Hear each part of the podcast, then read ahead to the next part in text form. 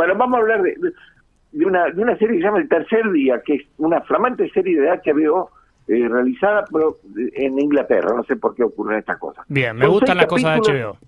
Y bueno, yo mordí el anzuelo, ¿viste? Ujú. Era de HBO, siempre una especie de garantía, y había nombres con prestigio, nada menos que los de Jude Law, que ya está pasado a la, televi- a la televisión, y de Emily Watson, que a mí me gustaba, pero ya está media viejita.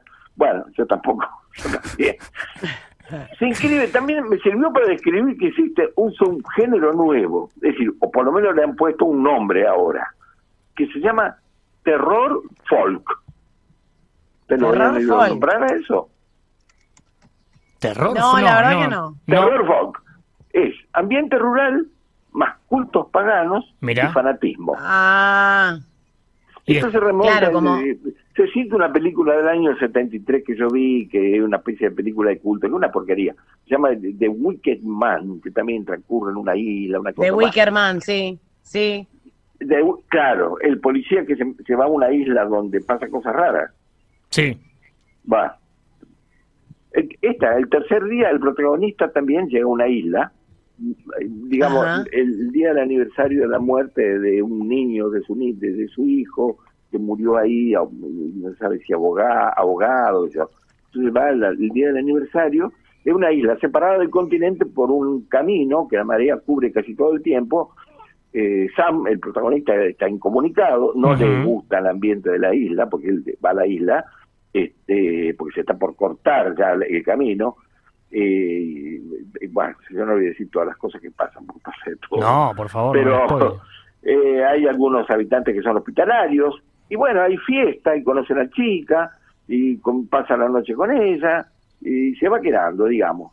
Aunque se respira mala onda, hay gente que discute, no sabemos por qué se pelea, son muy pocos pobladores, parece que están viviendo una crisis económica, algunos quieren explotar el turismo vendiendo eh, la felicidad de la vida simple que ellos llevan y la herencia de, de- la herencia celta que hay en la isla.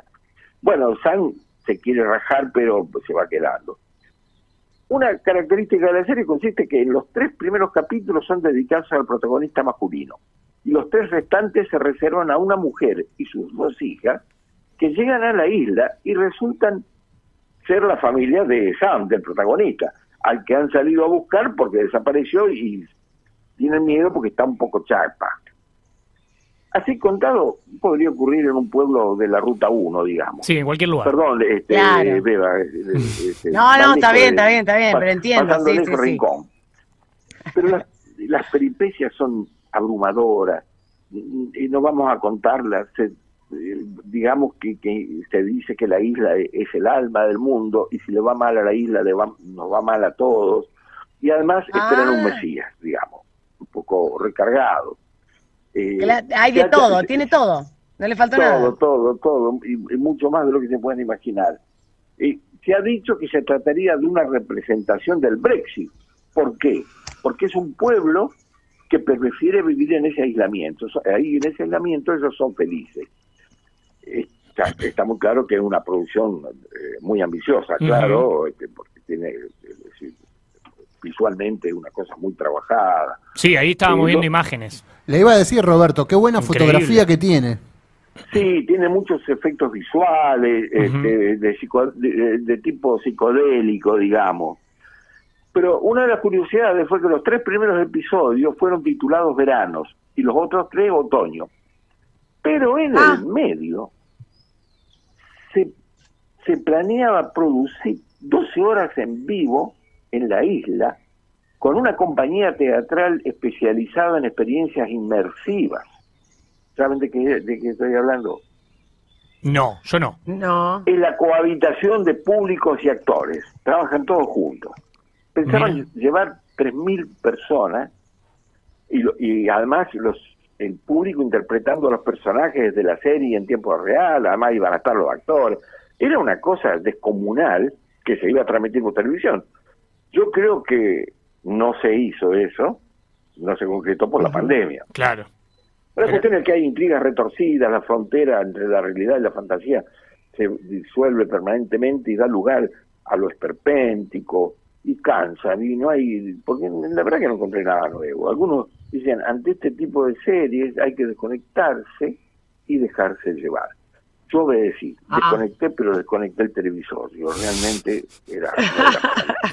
Fue una, una, una desconexión hay lineal. algo lo que es interesante es lo que sigue. Esa isla Sí, existe y se llama Osea, Osi. bien. Es una isla, ese camino que es muy impresionante, porque son tomas aéreas o desde drones, uno ve el mar de ambos lados y una cinta que va, ese camino que un- lo une con el continente, un camino que hicieron los romanos. Este, y en esa isla, eh, actualmente es de un productor de, de, de no sé qué cosa. Este, ¿Compró la ¿cómo se- isla el productor? ¿Eh? Hay un ¿Compró la productor- isla el productor? Perdón, eh, repítame, Beba. Si el productor compró la isla. Exacto. Ah, no, pero no de, de la serie. Hay un productor, Ah. yo creo que... eh, eh, ¿Productor rural? musical. Ah. Que- Ahí se va a grabar, ahí se hacen, hay estudios de grabación. Claro, Pero claro. eso es actualmente. Esa isla, existió un personaje del siglo XIX Sí, que se llamaba Charrington. Charrington era de una familia eh, muy rica, cerveceros, que compró la isla en 1903. En la isla, eso, en la serie, eso está mencionado y muestran la casa de Charrington. Ah. Acá, como diciendo, acá el amo eh, es Charrington, vino a la isla, fue el que creó esta, este paraíso y, y, este, y muestran la casa en una mansión ahí. Bueno, Charrington renunció a su herencia para dedicarse, eh, su- sufrió una especie de fiebre puritana y a combatir los vicios. El tipo, Ah, claro, fue como una limpieza que hizo. Exactamente. Una limpieza Claro. estaba en contra de la prostitución, hablamos de Londres, siglo XIX, eh, Sí. la prostitución, el alcohol, y se, y se convirtió a una fe evangelista. Esto Claro. era una cosa Ajá. religiosa. Una especie Bueno, de centro, claro. centro de rehabilitación. ¿Qué, qué era? Como un retiro Sí, espiritual, exactamente, podría llamarse. acertó. Pero eso antes de comprar la lista, era un furibundo eh, puritano que se encargaba de hacer una persecución real. Claro. Hay un caso, parece que es famoso, que él se metió en un prostíbulo para rescatar a una chica, con dos Ah, mirá qué bien, disfrazados, Charrington. y Charrington. la, y, la, y, la, y la rescató. Ahora, produjo Ah, qué un bien. efecto curioso. ¿Qué pasó? Él, porque claro, la guerra era contra los prostíbulos. Los prostíbulos empezaron a cerrar y las chicas tuvieron que salir a trabajar a lugares donde no tenían ninguna protección, Claro. es decir, a la calle y en barrios rojos. Entonces a Charrington, por esa, por esa campaña que había hecho, le empezaron a adjudicar la responsabilidad de las muertes provocadas por Jack el Destripador. No. Sí. Claro, dijeron, No. eh, eh, porque Jack el Destripador, eh, las, las víctimas eran prostitutas. Claro, sos el principal sospechoso. Entonces decían, vos Charrington, al final, con tu campaña que, eh, con esta cruzada que hiciste contra el vicio, las chicas tuvieron que salir a la calle y ahí son absolutamente in- in- indefensas. Este, bueno, Charrington, siempre en esa línea de trabajo, eh, compró la isla, que se ve en la serie, y la convirtió en una especie de centro de rehabilitación. Y funcionó así durante mucho tiempo, inclusive ya después no sé qué se habría hecho de Charrington, eh, porque ahí estuvo internada Amy Winehouse. Ah, Amy ¿En Winehouse. serio? Amy. Amy, eh, eh, sí, Amy Winehouse, en serio. Uf. Pero seguramente Wow. ya no estaba en manos de Charrington eso. No, no, no. Todavía porque- ya no estaba, claro, no, porque bueno, no dan los Claro, tiempos. eso pasó, No, no, no. claro. eh, Además- eh, eso yo no sé de quién dependía, pero ese centro de rehabilitación lo clausuró el Ministerio de Salud, póngale, Ajá. este porque dice que no, no estaban registrados por una serie de irregularidades. Con esta frase, eran irregularidades que en un pa- ni en un país del tercer mundo se pueden ver. Ah, sí, tanto. ¿Qué Sí, pasaba? Y, dijo- y creo que dijo también ni en la provincia de Santa Fe. Para ser más polémico. Claro, para ser más Claro.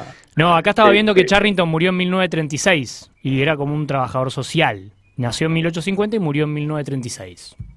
El señor Claro, Charrington. y, pero, y- pero hasta esa época él, él mantuvo la, la isla. ¿Perdón? Algo.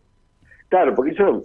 Él, él- él- Claro, él si, dejó- si mantuvo la isla pa- hasta morirse, pregunta Sí, Maura. sí, sí, sí, hasta ese año, hasta ese año que dije, Claro, 1936. pero eso siguió, ya le digo, porque yo, yo leí que. Claro, eh, siguió con el nuevo dueño. en. O sea que si yo ahora quiero ir a rehabilitarme, no puedo.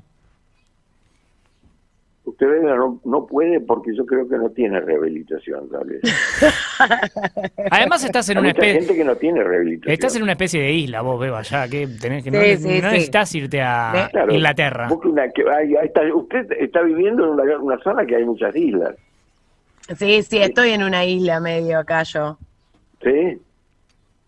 Sí, puedo gritar y nadie me escucha. Bueno. Bueno, ponele. Che, Roberto, Hay un ¿qué...? botón de pánico. ¿Qué, eh, ¿Qué dice usted, Lautaro? No, ¿qué, ¿qué datos curiosos tenía la locación de esta serie? ¿No eligieron cualquier lugar para ir a filmarla y hacerla? La verdad que... No, claro, es más interesante el lugar que... eh, ¿Que la historia? que- que- claro, que, que, la- que- que la serie. Porque, además, yo, me- yo, yo pensé que era imaginario eso. Le dije, esto Claro. capaz que es real. Entonces busqué en Google y me encontré con toda la historia, que es así. Es una isla muy famosa, digamos, muy conocida. Inclusive actualmente, ya le digo, es muy frecuentada porque ahí hay estudios de grabación. Claro. Este, se ve que es un lugar... Mira. Mamá fue guarnición durante las guerras mundiales, creo, que eso está metido en la historia también, porque el protagonista, Seguro. su abuelo dicen que estuvo ahí, este, es una historia muy retorcida, se inventan, que es- bueno, la historia de la Roberto. isla es bastante retorcida. Roberto, ya van a hacer el spin-off seguramente sobre, sobre la isla y todo eso. ¿Vio que ahora se hace ya- mucho spin-off?